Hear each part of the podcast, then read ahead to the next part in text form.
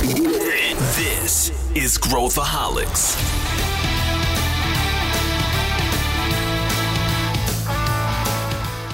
Olá, aqui é Pedro Weingärtner, eu sou o CEO da Ace e esse é Growthaholics, o podcast para quem adora inovação e empreendedorismo. Você sabe como corporações podem criar novos negócios de forma ágil? O Corporate Venture Building ainda é um conceito recente no mercado brasileiro, mas é uma ferramenta única. Ela possibilita que grandes empresas criem uma estrutura interna capaz de transformar ideias de colaboradores ou ideias de negócio em novos negócios no mercado. Um passo muito importante para gerar valor futuro para a companhia. Para falar mais sobre isso, eu chamei Matheus Quelhas, o Head de Business Transformation na Ace Cortex, e o LG, CEO da Ace Cortex. Vem com a gente! Esse episódio será muito interessante, que a gente vai abordar temas que estão na crista da onda, temas contemporâneos sobre construção de negócios e empresas. E eu estou aqui com os meus parceiros deste episódio, que são os veteranos já do Growthaholics, o Luiz Gustavo Lima, vulgo LG, que está recluso agora com seu Covid. Tudo bem, LG? Tudo bem, Pedro. Prazer voltar aqui com uma voz um tanto quanto alterada uma voz, uma voz, algumas tosses no mudo aí, ele vai mutar o microfone para dar suas tosses, mas e o Matheus Quelhas, que também está pós, agora está se recuperando, aí também está com uma voz um pouco convidada. Tudo bem, Matheus? Muito bem-vindo novamente. Tudo bem, Pedro? Obrigado. A voz está um pouquinho alterada, a tosse está aqui, o Covid já foi embora, mas ele largou um resquício, né? Mas é muito bom estar aqui para falar de um assunto muito interessante e novidade aí para quem está nos ouvindo. Legal, o LG, para quem não sabe, o LG é o CEO da Ace Cortex, que é a nossa empresa de consultoria, que segundo o LG é o Nubank das consultorias, né, LG? É uma empresa completamente diferente na forma como ela trabalha a inovação, é uma empresa focada em inovação e o Matheus Quelhas, que está aqui, é o cara que lida diretamente com a construção de negócios para corporações, o que me leva ao nosso tema. E antes da gente entrar aqui no tema, eu queria falar e dar uma dica para quem está nos ouvindo. Se você gosta desse tema, se você quer aprender mais sobre esse tema, a gente desenvolveu um reporte completo com uma pesquisa que a Ace Cortex fez com executivos do mercado inteiro, onde a gente detalha o que, que é, quais os dados referentes a Corporate Venture Building, o que, que significa isso e muito mais, onde a gente vai pincelar aqui nesta conversa. E para começar, para começo de conversa, Matheus Quelhas, explica para quem está nos ouvindo aqui, para os nossos ouvintes, o que significa Corporate Venture Building, porque o pessoal fala muito de, de, de Corporate Venture Capital, que é CVC, que é quando as empresas investem em startups. Mas o que, que significa Corporate Venture Building? Ótimo. Para responder essa pergunta, eu vou começar um passo atrás. Então, quando a gente fala de inovação dentro das corporações, elas podem ser de qualquer tamanho, tá? Mas quando a gente fala de inovação em si, ou eu vou numa linha de eu encontro possíveis projetos de alavanca e aí eu entro nesse projeto de alavanca. Ou a empresa vende uma estratégia anterior. Então eu tenho estratégias de inovação, então eu tenho a, minhas, eh, eu tenho a minha empresa, estou aqui no setor, sei lá, automotivo, e aí eu tenho quais são as teses de inovação que a minha empresa vai trabalhar, ou seja, quais são os temas que eu trago e depois quais são os desafios relacionados a esses temas para a evolução da minha companhia, sempre pensando em sustentabilidade e saudabilidade da companhia, tá? Então, visão presente e visão futura. Uma das formas de atuar dentro de cada uma dessas teses é o que o pessoal conhece que é o Corporate Venture Capital, que nada mais é que o relacionamento, como você falou, né, de empresas com startups a nível de portfólio. Então, eu tenho um portfólio de startups investidas, por exemplo, e aí eu trabalho esse portfólio pensando nas minhas teses de inovação. Esse é um formato. O outro formato que o pessoal conhece bastante, né, é o, o segundo, é muito intrínseco da empresa, que é basicamente o que, que eu vejo de melhorias internas na minha companhia e eu tiro a partir daqui o que eu vou trabalhar em inovação. Esse seria o segundo pilar. O terceiro, ele é uma, meio que uma evolução, vamos dizer assim, é uma parte depois de CVC, que seria um M&A, tá? Que seriam as aquisições, as fusões e tudo mais. E pouca gente entende o quarto pilar, né? Que é o Corporate Venture Building, que a gente fala agora, é, que é um termo, foi cunhado agora, esse termo existe, antes ele não existia efetivamente, mas é a forma como empresas olham para desenvolvimento de novas soluções, principalmente voltadas a modelo de negócio diferente do que ela já tem, e ela cria novos negócios a partir daí. Então, anteriormente, o pessoal falava assim: ah, eu tenho uma área de novos negócios, por exemplo. Isso significa justamente trabalhar com o desenvolvimento de uh, corporate venture building, mas agora existem métodos e existe um, uma classificação para isso, que é o que a gente chama de CVB, CVB, Corporate Venture Building, enfim, é o formato em que empresas, então, estão criando suas inovações de dentro para fora, ou seja, eu construo e eu levo para fora minhas inovações em formatos de novas empresas, em formatos de novos modelos de negócio. Muito legal. E, e, e eu acho que uh, uma coisa que me chamou muito a atenção na pesquisa, LG, foi que existe uma parcela grande de executivos que não conhecem esse conceito, que nunca ouviram falar deste conceito. Né? E menos empresas ainda que usam esse tipo de estratégia.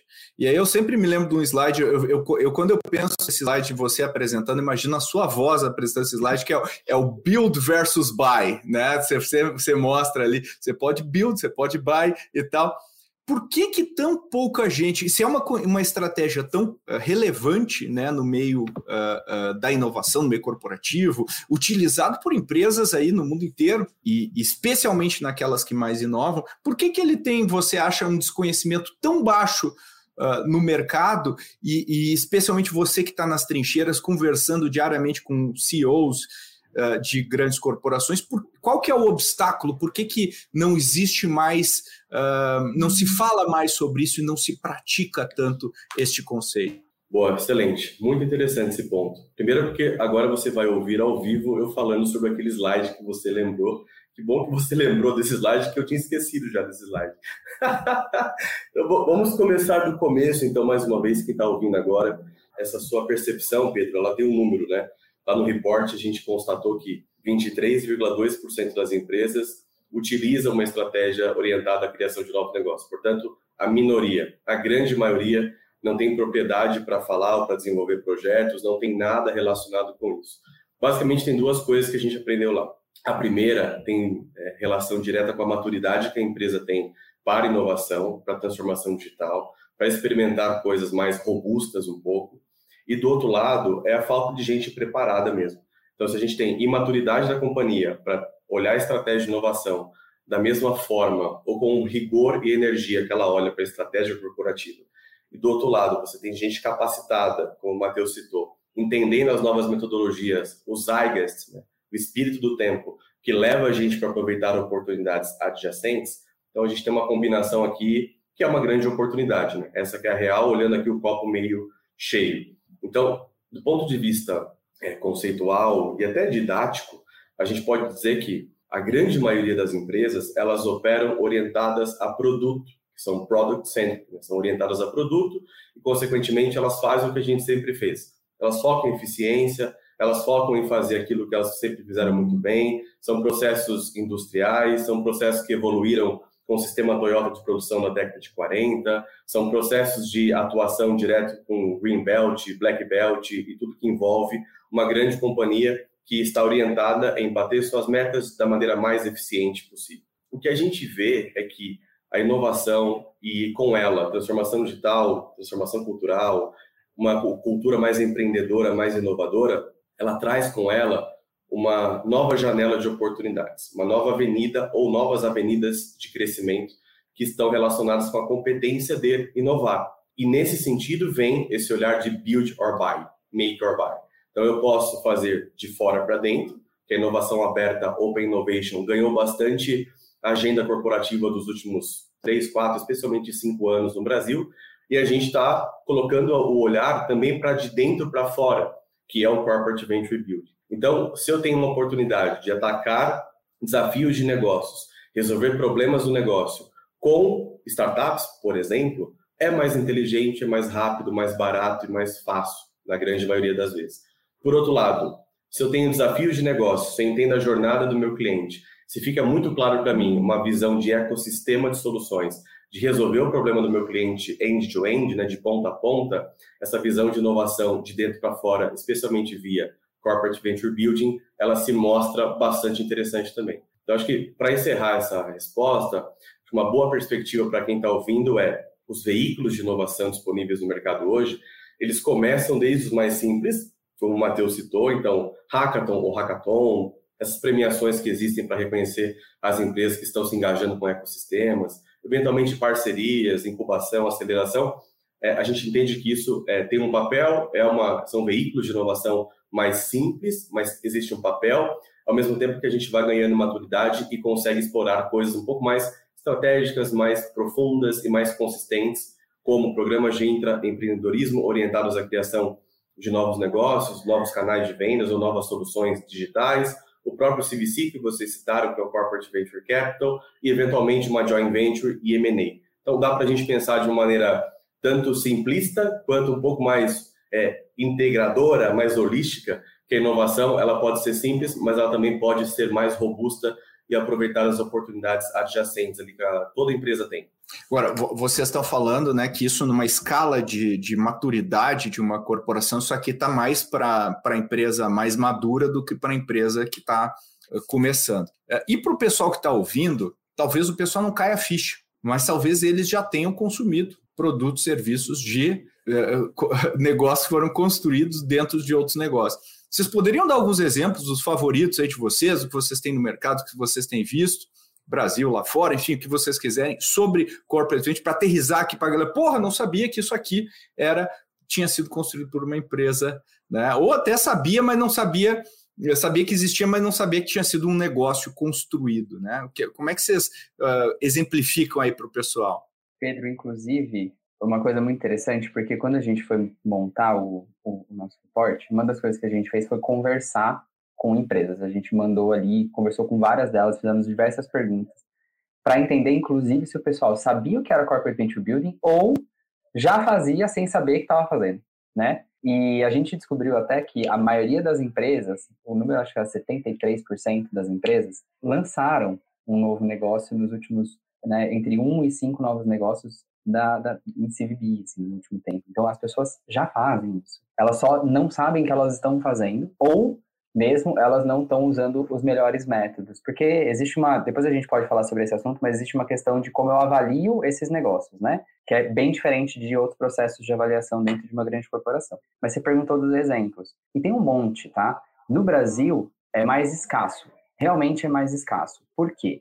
As empresas estão um pouco mais uh, maduras, vamos dizer assim, a grande maioria é multinacional em que o headquarters, né, a, a sede não fica no Brasil. Então, essas estratégias são utilizadas muito lá fora. Mas existem algumas específicas que já estão trabalhando aqui no Brasil. E aí tem exemplos, inclusive, se o pessoal pegar aí, tem a nossa websérie também falando de CVB, tem diversos exemplos, diversos episódios lá que conta cada uma dessas empresas, mas a gente tem é, a gente tem a Vale, que está fazendo isso, a gente tem Vibra, que está fazendo isso, a gente tem uma porrada ali, a gente tem Unilever, que está fazendo isso. Então, existem grandes empresas mesmo que não tenham headquarters aqui no Brasil, que estão fazendo esse tipo de processo já mais estruturado, tá? Existem outras, como a gente viu, 73% lançou um negócio, de um a cinco negócios, né, desde que começou, que já estão fazendo, mas não necessariamente estruturado. Então, tem diversas coisas. Acho que o exemplo que eu mais gosto, não é o exemplo mais novo do mundo, não é, mas é muito bom, que é a, o Alibaba lá na China, quando eles lançaram o Alipay. E por que que eu gosto muito desse exemplo? Quando eles lançaram um sistema de pagamento que, em teoria, facilitaria qualquer tipo de transação dentro do e-commerce do Alibaba, então repara, é de dentro e ele tá, foi depois para fora. Ele saiu da corporação, é uma empresa da corporação, né, do grupo, mas ela hoje atende a qualquer tipo de empresa que precisa de um sistema de pagamento que eles possam facilitar. E isso fez com que eles entrassem, inclusive, né, dentro do WeChat que é da Tencent, que é a maior concorrente do Alibaba lá na China. Então, repara que utilizar de uma estratégia de CVB né, permitiu que eles entrassem não só em outras linhas de receita, mas atacar outros mercados estratégicos também. Então, esse é um dos exemplos que eu mais gosto. E aí, você, LG? Eu tenho alguns aqui. Posso usar os brasileiros aqui para deixar uma identificação é, tropical para o ouvinte? Uma, uma das empresas que participaram com a gente da websérie é a Cirela, e a gente falou sobre o case da Cashme, que é super interessante, eu gostei bastante de conhecer, não tinha profundidade até entrevistar o pessoal da Cirela, mas é uma fintech que nasceu com o objetivo de criar uma solução, um produto digital para equity home, né? que é o empréstimo como garantia de imóvel. Então, é uma fintech dentro de uma construtora, dentro de uma incorporadora, que ele cresceu tanto que ele virou uma spin-off. Né? Ele já tem vida própria, tem uma equipe dedicada para ele, tem um CEO, tem uma, uma empresa realmente acontecendo fora daquele ambiente corporativo que ela foi criada. Outro exemplo, acho que vale a pena citar, é o da Ender Red, que criou a Freto. Não sei se vocês já ouviram falar, mas a Freto ela é uma solução inovadora para logística é uma transportadora digital, é uma plataforma que eles chamam de plataforma digital de frete criada pela EnderRed, que tem uma similaridade, vou aproveitar é, para dar esse exemplo também, com aquele negócio que a Gerdau criou, que é a G2L.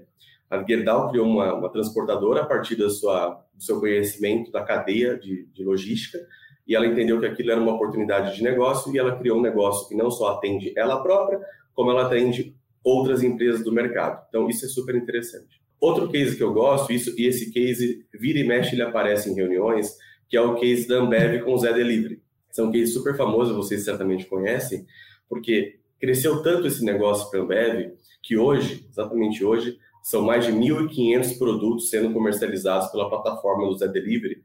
E o que chama bastante atenção para quem não está acostumado é que a Ambev vende produtos de concorrentes. Então, esse negócio permite com que ela seja, entre aspas, agnóstica em relação ao ambiente de competição, mas ele por si só tem vida própria a ponto de comercializar produtos de outras marcas que não apenas Ambev. Então, são alguns exemplos que dá para deixar mais didático aqui a conversa para o ouvinte. São, são ótimos exemplos, né? Eu colocaria no mercado financeiro também tem a Use, né? A plataforma de seguros aí que a Caixa, né? Foi uma empresa de capital misto, uh, criou o próprio BTG Pactual, quando criou todo o braço de varejo dele e, e, e criou toda a marca do BTG, e, e tudo mais, foi totalmente construído dentro de casa também. Foi um negócio construído do zero. E eu acho que tem isso mostra que tem N ângulos e N formas de fazer o, o, a construção de negócios dentro das empresas. Quando a gente. E, só queria lembrar aqui os nossos ouvintes que tanto a série de, de Corporate Venture Building quanto o reporte, a gente vai colocar aqui nas notas desse episódio para você conseguir ver com calma, assistir os episódios, que está muito legal. Eu acho que você vai curtir bastante o trabalho que a equipe fez e eu aprendi muito lendo todo esse material. Mas o que eu queria falar com vocês é que quando a gente olha né, o porquê, o porquê que a gente cria novos negócios, o, o Mate deu uma pincelada lá no início, e quando a gente olha a nossa pesquisa aqui, né, os três né, os três objetivos. Primeiro, né, quem pratica, a gente fez uma. É interessante que a gente fez uma perguntas para quem pratica corporate venture eh, building e, pra, e quem não pratica corporate venture building. E as respostas foram interessantes.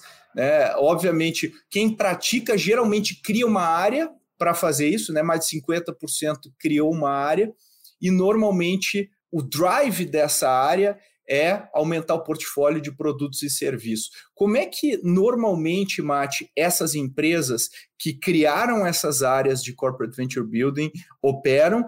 E, segundo lugar, a regra é essa: se a gente for entrar no mundo de corporate venture building, eu preciso criar uma área que só faz isso, esse, esse é, o, é o caminho. Olhando pela pesquisa aqui, é um caminho, mas eu queria entender agora, na visão de especialista, que se existem outras formas de fazer isso também. Existem outras formas, é, é um dos caminhos quando a gente fala criar uma área, mas o que nossos ouvintes precisam entender é criar uma área não vai resolver o problema. Essa é a primeira coisa. Então, fazer um trabalho de corporate venture building, primeiro ele demanda antes de uma criação de uma área, ele demanda uma abertura e de um alinhamento muito grande e estratégico com toda a liderança da corporação. Porque eu posso criar uma área, mas ela nunca vai sair do lugar, ela nunca vai ter recurso se não tivermos comprados com uma estratégia que paute eficiência, que é o que a corporação já faz hoje, e exploração, que é o que o Corporate Venture Building ele vem para propor, né? Então, eu vou fazer uma exploração. E aí bate um pouquinho no que eu já tinha até comentado, né? Existem diferenças até na forma de avaliação desses negócios. Por esse motivo, é possível criar uma área, mas provavelmente as pessoas que criarem essa área ou essa área no início, ela vai ter muita dificuldade de transitar na companhia, caso ela não tenha feito um alinhamento de expectativas é, e um alinhamento de estratégia antes, tá?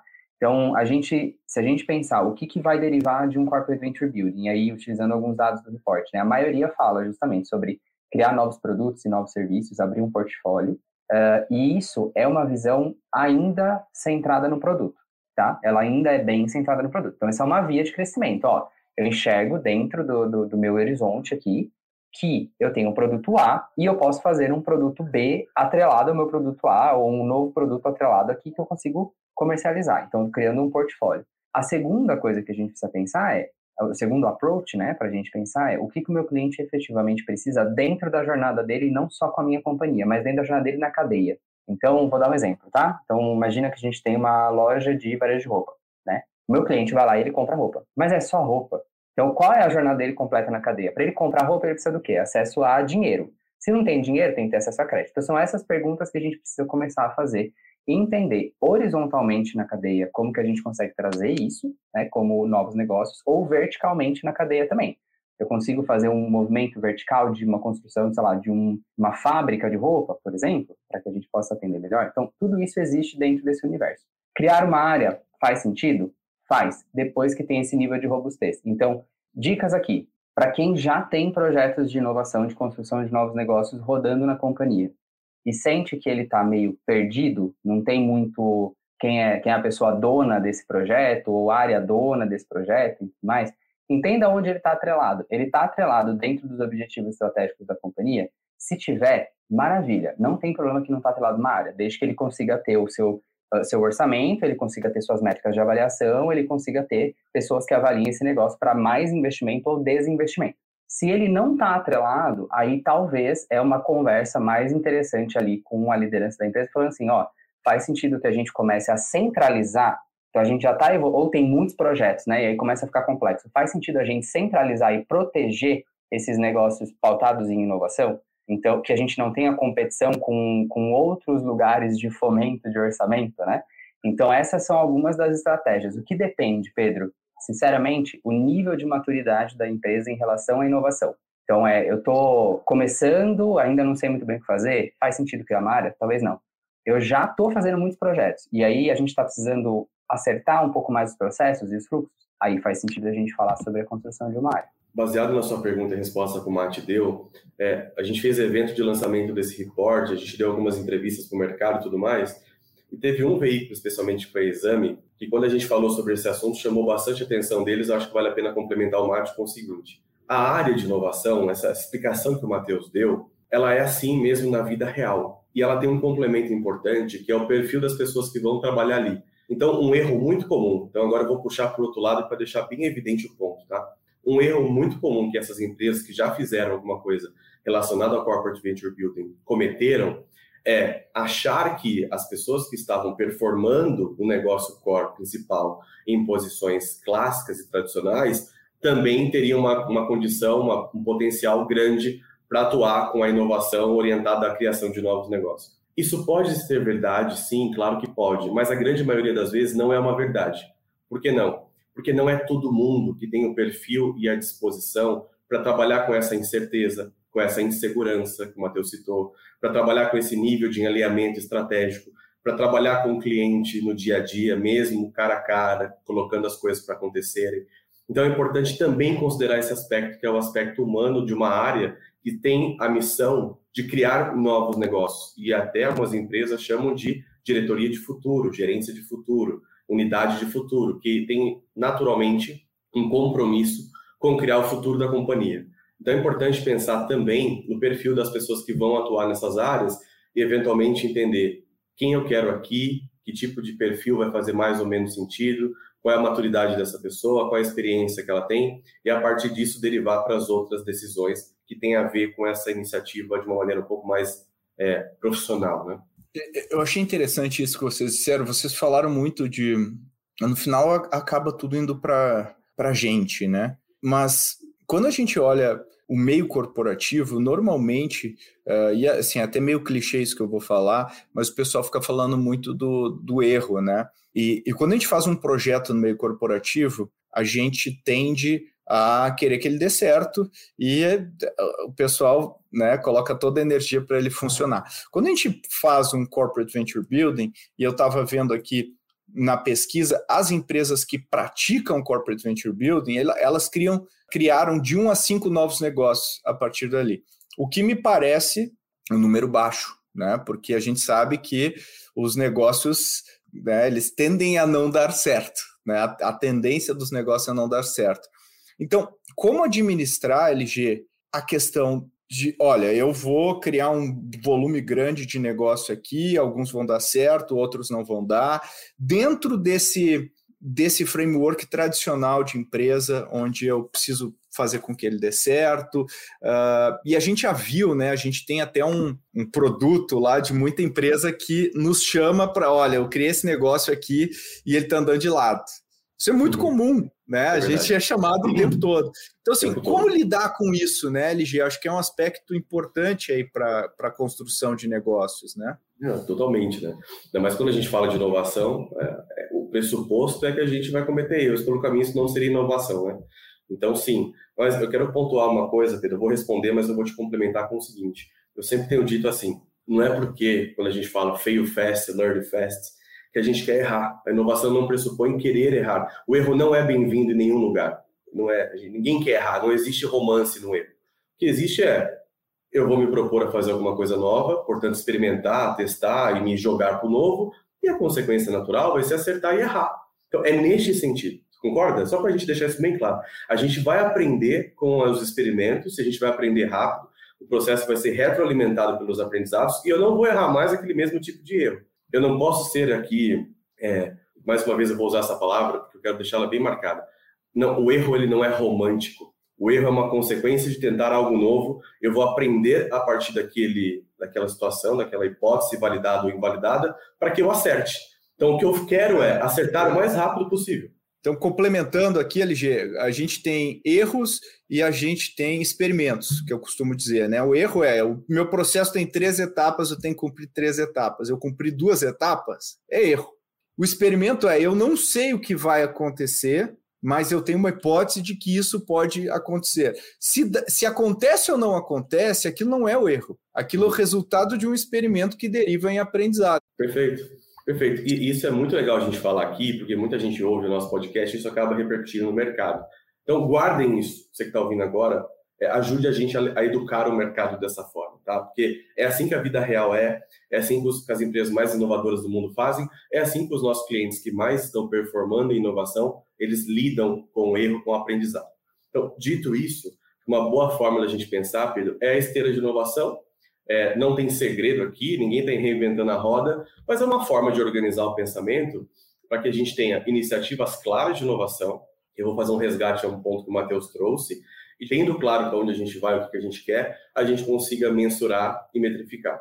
Então, o meu ponto aqui é o seguinte: se a gente tem uma estratégia da companhia muito clara, a gente vai criar uma estratégia de inovação tão importante, tão profunda quanto a estratégia da companhia. Ok? Ok. Dessa estratégia, desse plano de inovação, eu vou ter claro quais são as minhas avenidas de crescimento, quais são os meus desafios que eu quero atacar e, como o Matheus citou, quais são as teses de inovação que eu tenho. Só depois eu vou pensar nos veículos e no que fazer para inovar. E essa inovação ela não surge do nada, ela surge para endereçar o plano estratégico de inovação às teses de inovação. Então, nesse sentido, essa esteira, essa forma de organizar, de concatenar as iniciativas, ela pode partir do nome que a gente quiser dar. Então, de vez em quando eu brinco assim, ó, você quer chamar esse funil, essa esteira de Big Mac, Mac Lunch Feliz e whatever? Você pode chamar. A gente pode também pensar que essa primeira grande etapa é a etapa de ideação, depois vem a etapa de prototipação, depois vem a etapa de campo, de rua, de MVP, depois que a gente vai aprender no meio do caminho, a gente implanta e depois escala. Dá para pensar racionalmente uma lógica simples que é essa, onde esse processo ele é absolutamente evolutivo. Ou seja, e aqui sempre acontece nas reuniões. Ao invés de eu fazer o que eu estou acostumado no mundo corporativo, que é montar um business case, um business plan, um plano de negócio, pegar o baseline de alguma coisa, colocar um produto parecido, colocar uma projeção e aprovar o processo com o financeiro, e lá na frente eu vejo se deu certo ou deu errado, a proposta aqui com essa cabeça de empreender, de inovar, é o oposta. Ou seja, assim como diz lá no livro Inovação Radical, do autor Pedro Weingärtner, a gente coloca as nossas premissas para validar ou invalidar dentro desse, deste meio, desse mecanismo de investir com a cabeça de investidor pouco em várias iniciativas, de maneira que, a partir do, da validação ou invalidação dos aprendizados que eu gero, dos dados que eu consigo coletar, dos indícios de tração que eu tenho das soluções, eu vou desligando algumas delas que não se provaram, reajustando ou pivotando, né? mudando o caminho, ajustando o caminho daquelas que eu aprendi e colocando mais força, mais energia, mais dinheiro, mais recursos naquelas que foram se provando mais interessantes, entregando aquilo que a gente se propôs.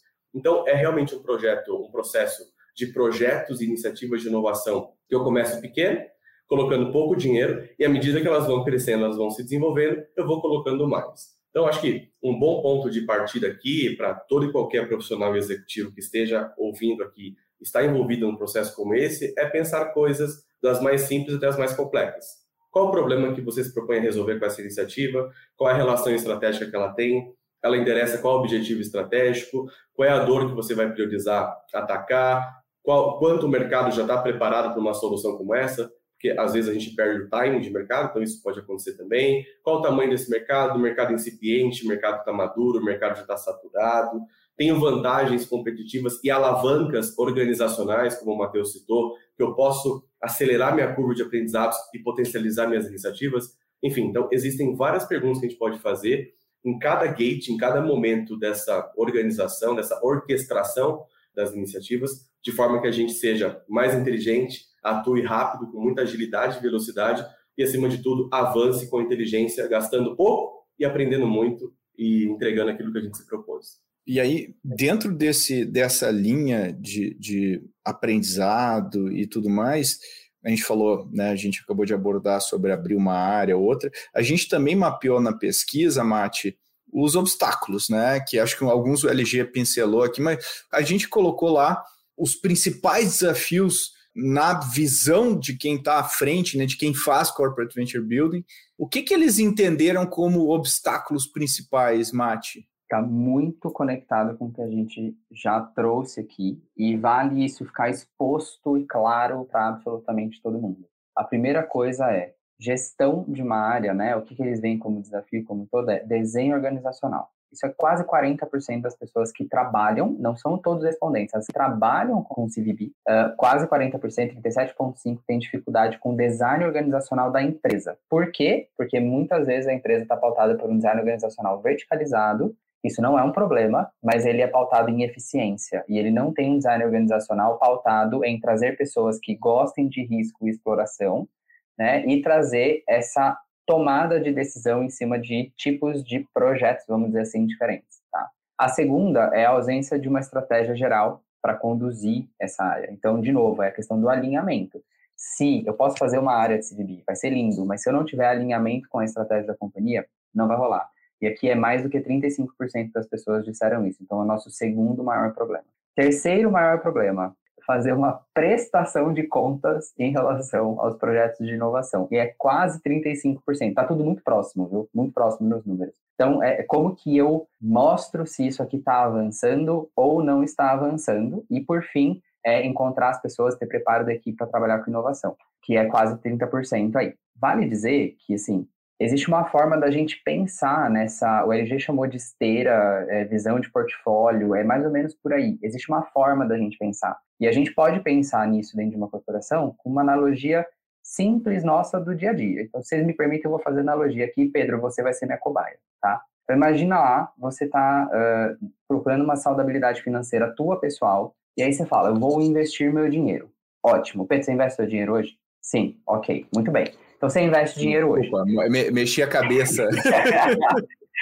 Muito bem, você investe dinheiro hoje, você tem um X tanto de dinheiro para investir, é um orçamento limitado que você vai investir assim, assim, assado. Você vai ter que escolher como que você investe, certo? Você investe em quê? Em coisas mais uh, agressivas, em coisas menos agressivas, aqueles que têm mais risco, aqueles que têm menos risco. Então, isso é uma visão de gestão de portfólio, certo? Quando você vai fazer um investimento seu, o que, que você faz antes de pôr o seu dinheiro em alguma coisa? Estuda. Estuda. Pesquisa. Você vai ver o que, que é isso que eu estou colocando, que tipo de rentabilidade isso pode me trazer, ou seja, qual é o tamanho do mercado que eu posso atuar dentro desse projeto aqui, uh, quanto que eu preciso efetivamente investir para ter um retorno interessante, ou seja, quanto que eu preciso colocar de dinheiro para saber o quanto esse produto vai me dar, mas eu não sei quanto. Então, eu posso fazer um pequeno teste? Eu posso colocar, sei lá, 500 reais no negócio aqui? Posso colocar 5 reais no negócio aqui ou 100 reais no negócio aqui? Posso. E eu posso esperar um tempo e ver como ele performa, né? Ou como a gente tem resultado a partir dali e fazer um novo ciclo de investimento. Então é isso que a gente fala sobre gestão de portfólio, é assim como a gente faz. Eu vou diversificar minha carteira, nem tudo vai dar certo, nem tudo vai dar resultado. No longo prazo, né, o, o todo mundo ganha, mas assim, é o que, que eu, como corporação, tenho de estratégia agora. Eu tenho tempo para ver o negócio deslanchar daqui 40 anos? Talvez não. Mas eu tenho tempo para ver o negócio deslanchar em dois anos? Talvez sim. Então, o que eu preciso ver para entender se a minha curva está tendo uma saudabilidade interessante e não necessariamente, eu posso ter outras interferências de mercado, né? Quando a gente faz os nossos investimentos, a gente tem interferência. Ok, eu posso ter interferência dentro do processo. O que eu, companhia, consigo diminuir de risco? Essa é a pergunta que a companhia tem que se fazer. E não, por exemplo, pegar nessa parte de prestação de contas e comparar a entrada de um novo serviço num novo mercado com outra proposta de valor com, sei lá, implementação de uma nova linha numa fábrica. Não é igual. É a mesma coisa que eu comparar um CDB com comprar ações. Não é igual. Então, é assim que a gente tem que pensar quando a gente olha para esse funil, para essa gestão de portfólio.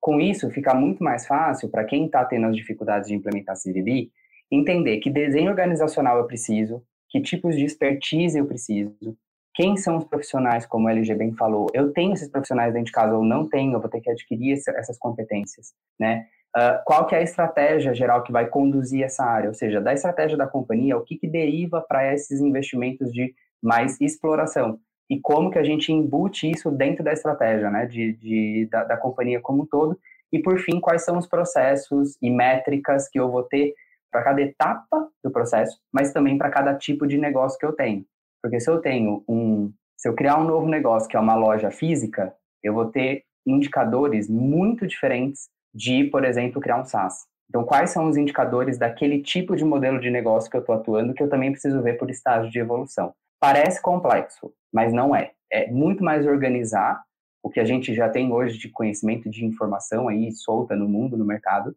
organizar isso e entender o que faz sentido para dentro da corporação. Então, legal, vamos organizar, uh, vamos entender. A gente falou de processo, falou de gente. E a gente está falando das empresas, né? A gente falou dos principais obstáculos aí, desde a estrutura e tudo mais, né? Não é à toa que a gente está vendo essa, as empresas criando áreas né, apartadas para fazer isso, porque não é simples fazer isso dentro da estrutura tradicional. E agora, as que não fazem, porque quando a gente olha aqui o nosso relatório, claro, tem, tem aquelas que não conhecem, né, que não conhecem o conceito, né, não adianta eu não é um, algo que eu não sei que eu posso fazer, então tudo bem.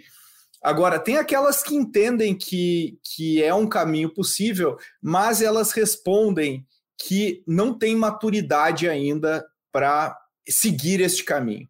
E eu queria uh, que a gente juntos aqui pensasse.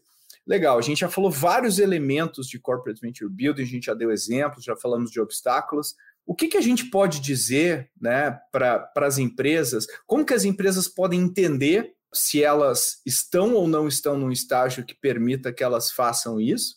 E, e quais as dicas que a gente pode dar para as empresas nesse, nesse começo? Né? Quais os, o que a gente já aprendeu de erros mais comuns, LG? Então, vamos lá. Esse, inclusive, esse é um bom ponto, hein, Pedro? Bom que você trouxe esse ponto mesmo, a gente já passar batido por ele, né? Porque, eventualmente, alguém está ouvindo agora e pensando, por que por que eu? Ou por que não eu? Por que não eu? Por que a minha empresa não faz nada? Esses caras estão falando de corporate venture building, cara, nunca ouvi falar disso na vida, não sei o que, que eles estão falando, tá? Entendi, mas assim, ninguém nunca falou disso aqui. Até um resgate, né? No fim do dia, no fim do fim do dia, a gente está falando de new ventures, novos negócios. Então é bem possível que alguma empresa, alguém está ouvindo a gente agora, não se conectou com o termo, né? Como o Matheus citou, um termo novo, mas a empresa tem algum tipo de iniciativa de se juntar com uma outra e construir uma terceira empresa ou criou alguma coisa nova. A partir do momento que a gente entende onde nós estamos, é como se fosse um exercício de terapia. Quem sou eu? O que, que eu gosto? O que, que eu não gosto? Onde eu estou? O que, que me motiva? O que, que me desmotiva? E assim por diante. Uma brincadeira que eu faço nas reuniões com os nossos clientes é assim: não dá para a gente dar feijoada para bebê recém-nascido. Não tem como. Você tem. É um processo evolutivo. Você começa com leite materno, quando dá, depois você vai para papinha e assim por diante. E também é verdade, e essa, e essa brincadeira que eu vou fazer agora, ela é bem conhecida no mercado, né? Que é não dá para a gente fazer um filho em nove dias, com nove grávidas. A gente precisa dos nove meses. Alguns são mais apressadinhos ali, eles adiantam um pouco o processo, são prematuros, mas ainda assim é, requer tempo. Então, uma boa forma da gente pensar sobre isso é onde eu estou nessa jornada de inovação. Eu estou completamente cru, a empresa nunca fez nada, absolutamente nada. A gente, para dar os primeiros passos, tem que pedir licença. Então, não dá para começar com Corporate Venture Build. Seria é, um risco desnecessário neste primeiro momento. Mas você pode começar uma iniciativa de sensibilização. É, por exemplo, acabando aqui o podcast, eu vou fazer uma apresentação para uma empresa que tem 35 mil pessoas que vão ouvir no mundo todo, não sei onde mais eles vão colocar lá, tradução, não sei o quê. Milhares de pessoas vão ouvir sobre inovação daqui a pouco. Mas não é todo mundo que vai sair fazendo, mas eles querem começar a dar os primeiros passos de, deixa eu entender, por que, que faz sentido falar sobre isso agora? Que momento que a gente está no mundo? O que está acontecendo com o ambiente das empresas, né? Então, às vezes a pessoa ela olha o, o celular dela ela vê lá o iFood, vê o WhatsApp, vê a Netflix, vê um monte de coisa. Ele chega na empresa e o cara passa um fax. A empresa passa fax até hoje. O cara demora 50 dias para rodar um contrato. Então, então tem coisas simples, né? o mato bem alto, que dá para a gente começar a resolver esse tipo de problema simples, mas que gera valor e que gera inovação mesmo nos primeiros passos. Aí depois você vai começar naturalmente a descobrir coisas novas. Então, se você voltar um pouco aqui nesse bate-papo do no episódio de hoje, a gente falou aqui de uma espécie de uma uma régua, né? Acho que o Pedro usou essa palavra, uma régua de iniciativas e veículos de inovação, desde os mais simples até os mais complexos, que você pode estudar e pensar o que é que faz sentido para você neste momento. Eventualmente, o que pode acontecer para você aqui agora é a empresa já tem um programa de ideias. Ótimo, então vamos pegar esse programa de ideias, vamos envolver as pessoas, vamos capacitar essas pessoas para ter uma mentalidade mais empreendedora, mais inovadora, e aquilo que era uma caixinha de ideias vira uma, um programa, vira uma iniciativa de inovação para atacar problemas é, que são importantes para a companhia, tem relação estratégica com, com a companhia, e você consegue mobilizar as pessoas em prol de uma cultura mais inovadora. Enfim, então dá para pensar onde nós estamos, para onde a gente quer ir do planejamento estratégico e, e criar uma rotas, criar caminhos de sair dos primeiros passos, descobrir coisas novas, começar a transformar em algumas áreas daqueles gestores e líderes que têm um apetite maior para inovação, para o risco. Daqui a pouco os resultados vão começar a aparecer, a performar, e aí vai ser uma questão, é, uma consequência natural a empresa levar isso para o âmbito um pouco mais estratégico, um pouco mais transversal, de forma que todos os gestores e líderes vão querer desenvolver iniciativas de inovação, porque todo mundo vai precisar fazer isso mais hora ou menos hora. Ou seja, respeite a sua maturidade e, e, e foque exatamente naquilo que o seu estágio atual requer. Né? Se é conscientização, se é educação, tenha paciência e diligência para conseguir avançar. Agora, para a gente fazer a rodada final aqui, Vamos dar dicas. O LG já deu algumas importantes, vou passar para o Mate. Vamos dar dicas nos mais diferentes aspectos e talvez dicas não óbvias, do tipo uh, uma minha, por exemplo. Né? Eu acho que as empresas passam muito, gastam muita energia pensando no negócio que elas vão criar, como que elas vão criar, papapá, e pouca energia no time que vai tocar o negócio, quando deveria ser o contrário, eles deveriam colocar 80% da energia em quem vai tocar e, e, esse time vai garantir que o negócio vá para o patamar que ele precisa. Que outras dicas a gente pode dar para quem está nos ouvindo aqui, Matheus Quelhas? Muitas, mas tem algumas que são cruciais. Acho que a primeira é qual é o objetivo que a gente está dentro da empresa, que momento que a gente está. O LG deu uma pincelada de quem está em primeiros passos, que é alinhar todo mundo e mostrar ganhos rápidos. Segundo passo é como que eu começo a criar um pouco mais de eficiência e me abrir para o ecossistema. Então, eu consigo contratar uma startup, por exemplo, não preciso fazer, investir, mas eu consigo contratar. Né? O terceiro passo é abram novos projetos, tanto para aquilo que vai trazer mais retorno em termos financeiros mesmo, ou de, de redução de custo, e abram alguns projetos de novos canais. Como que eu vou conseguir trazer mais, uh, mais grana, mais venda para casa? vou digitalizar um pedaço do meu produto, não sei, alguma coisa assim. Depois disso, protege a inovação. Então, começou a criar em um monte de lugar? Protege. Então, pense que se o alinhamento não estiver acontecendo, a primeira coisa que acontece no nosso caso, que a gente teve uma pandemia global, há alguns anos atrás, a gente ainda está meio que nela, Mas assim, o que aconteceu foi aperta cinto para muita gente e aí os investimentos caem. Então, como que eu protejo isso para eu não perder a minha sustentabilidade da empresa? E por fim, aí quando a gente chegar no nível mais avançado, a gente já está em ambidestria, é natural, eu respiro isso. Não queira pular do primeiro para ambidestria, não vai dar certo. Você pode até conseguir, ah, vou conseguir um projeto de lançar um novo business gigantesco que tem um puto impacto, pra, desculpa o palavrão, né? Tem um impacto enorme ali para a empresa, uh, mas às vezes se você não passou por um, um redesign organizacional, um alinhamento, né, e todo mundo na estratégia no mesmo lugar, não vai sair. Essa é uma dica. Você jogou a dica do, do qual é a solução. Eu vou mais, e tem as pessoas, eu vou mais longe ainda. Muitas empresas falam, meu cliente está no foco, e não é verdade. É, então, às vezes, eu falo assim, ah, vou criar uma solução X para atender meu cliente. É da onde veio essa ideia? Ah, meu time comercial trouxe. Maravilha, tá na ponta com o cliente, mas é, é, isso mesmo, é desse jeito, é efetivamente assim? Então, é não passar tempo suficiente na frente do cliente, do cliente final, entendendo quais efetivamente são as dores e como eu consigo endereçar. Então, essa, essa para mim são, é, é crucial mesmo, é sair de uma visão de produto e entrar numa visão de cliente mesmo. Se eu estou entendendo direito, você quer dizer que eu preciso ouvir o que o cliente quer, não o que o diretor na cabeceira da mesa quer. É isso, Matheus? É, de uma forma um pouco rebelde, mas bem simplista. É. Ninguém está tá falando que diretor na cabeceira está errado. Não é essa a questão. Mas o que pode até estar tá certo, tipo, precisamos fazer tal coisa, mas é o como eu vou fazer. E isso é isso mesmo, entendeu? O ponto é assim, ó, acolhe todas as opiniões e percepções e achismo, transforma tudo isso em hipótese.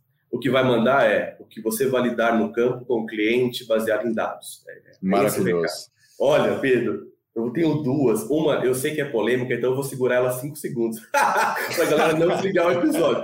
Eu trouxe uma muito polêmica, porque eu não ia falar sobre ela, mas dado que você perguntou, eu vou soltar e, e vai dar tudo certo.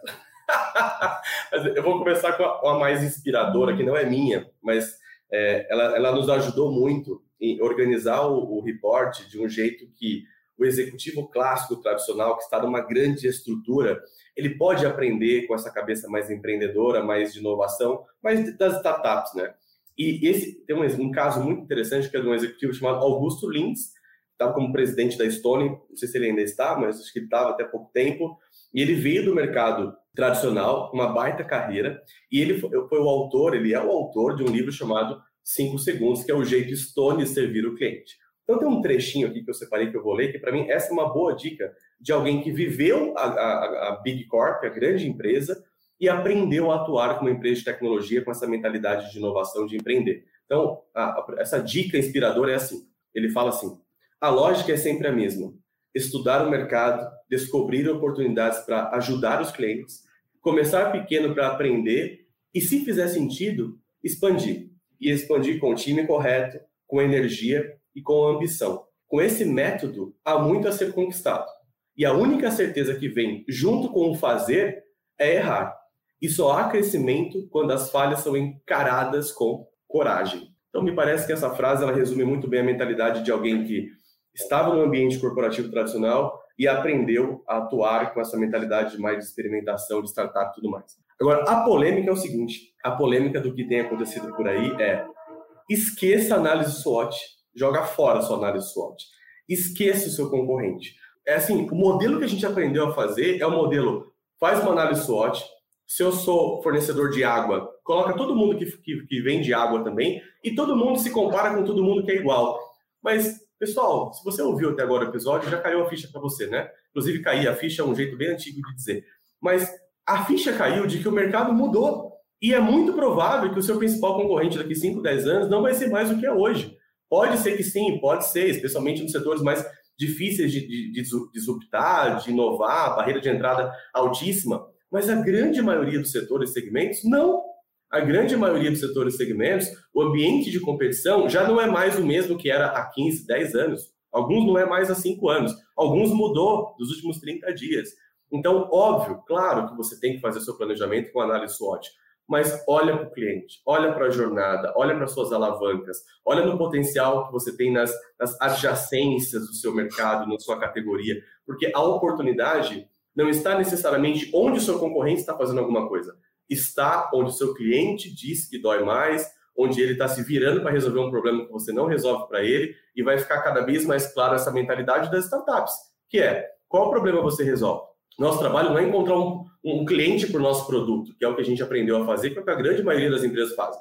Nosso trabalho é encontrar produtos e serviços para os nossos clientes. Então, essa é a polêmica, só para deixar aqui mais dinâmico no final, porque muita gente, Pedro, está orientada pelo competidor, quando na verdade ela não deveria ser orientada pelo competidor, apesar de monitorar o competidor. Depois dessa, eu agradeço a participação dos dois. A gente a gente abordou várias coisas legais aí sobre corporate venture. Eu acho que esse ponto da LG é fundamental, né, para a gente pensar sobre inovação como um todo, não só sobre isso, como inovação como um todo. As, as empresas que mais performam pensam com a sua própria cabeça, isso é uma coisa que a gente sempre valoriza, e ainda mais né, quando, quando se está todo mundo fazendo a mesma coisa, eu pararia para pensar um pouco sobre isso. E com isso, eu agradeço imensamente a sua participação, Matheus Quelhas. Obrigado novamente por estar aqui conosco. Obrigado, Pedro. Valeu, LG também, e todo mundo que, que ouviu esse episódio, que vai ouvir esse episódio, ou vai compartilhar esse episódio. Obrigado aí por estarem com a gente falando sobre Corporate Venture Building, né? Que é um tema aí bem interessante e uma ferramenta muito poderosa para inovação. Obrigado. Excelente. E Luiz Gustavo Lima, muito obrigado novamente pela sua participação. Se alguém quiser falar com você, com Cortex, com esse Cortex, sobre Corporate Venture Building, como é que faz, LG? Boa, obrigado, prazer. Estava com muita saudade de estar aqui. Inclusive, essa reta final me deixou cansado. A recuperação do Covid deixa a gente mais ofegante um pouco. Mas é, quem quiser falar com a gente, vai fazer duas coisas, tá? Vou aproveitar que o Matheus disse aqui. Você que está ouvindo, ou você que assistiu alguma coisa nossa aqui, algum Reels no Instagram, TikTok, etc., compartilha com pelo menos uma pessoa. Uma, não precisa ser duas ou três, não. Uma. Pega o link aqui do episódio e manda para uma pessoa. Eu tenho certeza que ela vai te agradecer por ajudá-la a aprender coisas novas. Esse é um ponto. Outro ponto é acecortex.com.br. Você acessa tudo que a gente faz, de ponta a ponta. Você tem um, uma opção lá de entrar em contato com a gente. Cada página que você entrar sempre vai ter uma opção de entrar em contato com a gente. Ou se você quiser, estou no LinkedIn, Luiz Gustavo Lima e Luiz, Luiz com S. E para deixar o Pedro feliz, antes que ele faça isso é, de uma maneira mais é, espontânea, o meio e meio é. o meio e meio, eu já sei que o Pedro vai fazer isso, porque ele faz isso. Então eu já vou dar, Pedro, se você me permite se você quiser falar comigo, quiser entrar em contato com o Cortex, o meu e-mail é lg.goace.vc. V de Venture, C de Capital, VC. Eu nem ia falar do e-mail, você já se adiantou, você já se adiantou. Muito obrigado, senhores. Obrigado pela participação e até a próxima. Se você quiser saber mais sobre Corporate Venture Building, baixe o reporte produzido pela Ace Cortex no link aqui na descrição do episódio. Eu recomendo fortemente, eu tenho certeza que você vai gostar e muito do conteúdo. E como sempre, se você tem feedback, se você gostaria de conversar com a gente sobre qualquer episódio, qualquer tema que tem aqui, manda e-mail para podcast@goace.com vc e a gente promete que lê todas as suas mensagens. E aí, seguindo a dica do LG, mande para uma pessoa este episódio, compartilhe com uma pessoa que pode se beneficiar desse conteúdo. Isso vai deixar a gente muito feliz, porque é para isso que a gente se esforça para lançar um episódio toda semana para você. Até o próximo